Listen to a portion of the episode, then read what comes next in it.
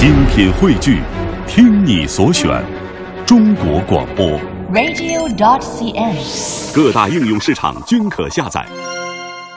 好的，接下来的时间就让我们走进今天节目的第一个故事。我的闺蜜是学霸，这是两个女人之间发生的故事。虽然没有特别大起大落的情节，但是读起来的感觉呢，就像这个季节的风吹在脸上的感觉一样，淡淡的，有一点温暖，也有一点清新。一起来听，我的闺蜜是学霸。人生中最美好的部分，不是任何身外之物，而是心灵的幸福。丽娜品读时间，聆听美好，享受心灵的宁静。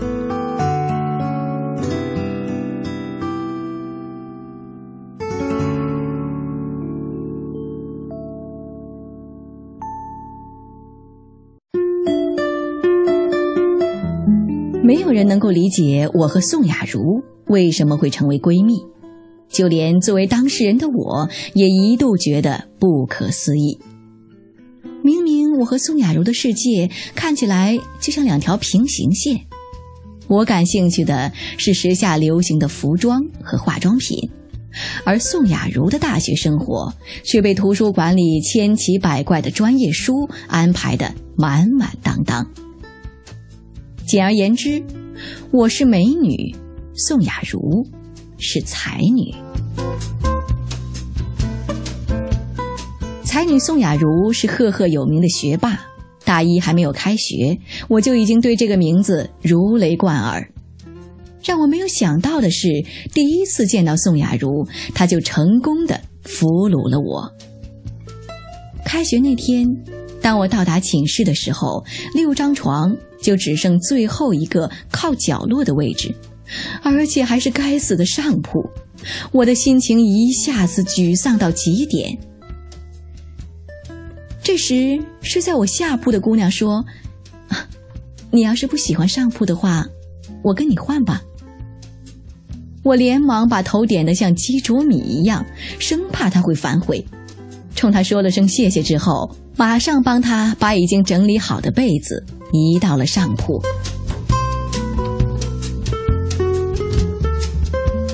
当我后知后觉的知道他就是学霸宋雅茹时，我瞪大了眼睛，难以置信的问：“你，你真的是宋雅茹？”他扑哧一笑，回答道：“这难道还有假？原来学霸不仅学习好，而且还心地善良。”能够和他同宿舍，而且睡上下铺，我真的觉得非常的幸运。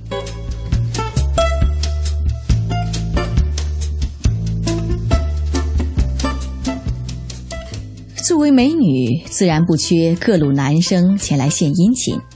大学生活才刚拉开帷幕，就不定期的会有花和零食送到宿舍。我招呼大家一起来分享零食。他们都以怕长胖为借口推辞掉了，但是那拒绝里分明有着赤裸裸的嫉妒。唯独宋雅茹愿意乐呵呵的和我一起分享，吃完了还不忘提醒我：“哎，别整天被那群毛头小子捧得晕头转向的，好好学习才是正道，当心期末考试挂科。”谁料真的被他言中了。补考本来在大学里也算不了什么大事情，可谁让这件事情发生在美女身上？从宿舍其他人幸灾乐祸的眼神里，我第一次领略到作为美女的深深无力感。幸好还有宋雅茹，她瞬间拿出了教导主任的派头。我跟你说啊，从今天开始不准出去约会。不准睡懒觉，不准逃课，白天上课，晚上和我去图书馆，直到顺利通过补考，你才可以获得自由身。可等我真正执行起读书计划的时候，我才了解到什么是苦不堪言。当我就一个复杂费脑筋的高数问题去和宋雅茹探讨的时候，她一副恨铁不成钢的样子。你呀，何苦呢？当初要是认真听课，怎么会有今天？一顿狠批之后，他又认真的给我讲解起了解题思路。我的人生第一次有了挫败感。也许宋雅茹说的对，我的美丽只是暂时的，而那些知识却是永久的财富。所以我必须趁着自己还没有变老之前，让自己变得富有内涵。于是，在成功补考之后，我成了宋雅茹的小跟班。受她的影响，我也开始认真对待起读书这件事情。如今的宋雅茹就职于全球五百强的上市公司，她还是不够漂亮，可我不得不承认，她的身上总是有一种气定神闲的气场。他让我相信，努力和自信的人生永远不会太差。而我，曾经那么浅薄的在男生的吹捧里，以为自己拥有了全世界，但实际上。只有让自己变得更好，才能更好的拥有这个世界。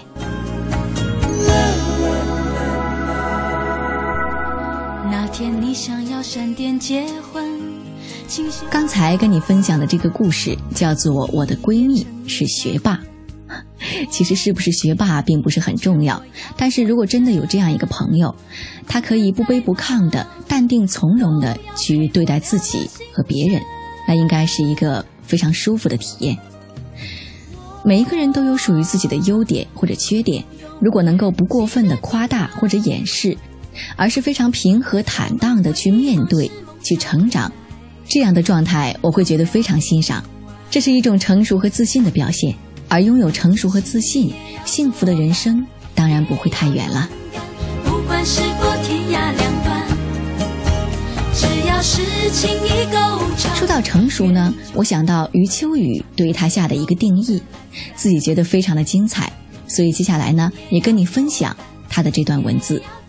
余秋雨说：“成熟是一种明亮而不刺眼的光辉，一种圆润而不腻耳的音响，一种不再需要对别人察言观色的从容，一种终于停止向周围申诉求告的大气，一种。”不理会哄闹的微笑，一种洗刷了偏激的淡漠，一种无需声张的厚实，一种能够看得很远却又并不陡峭的高度。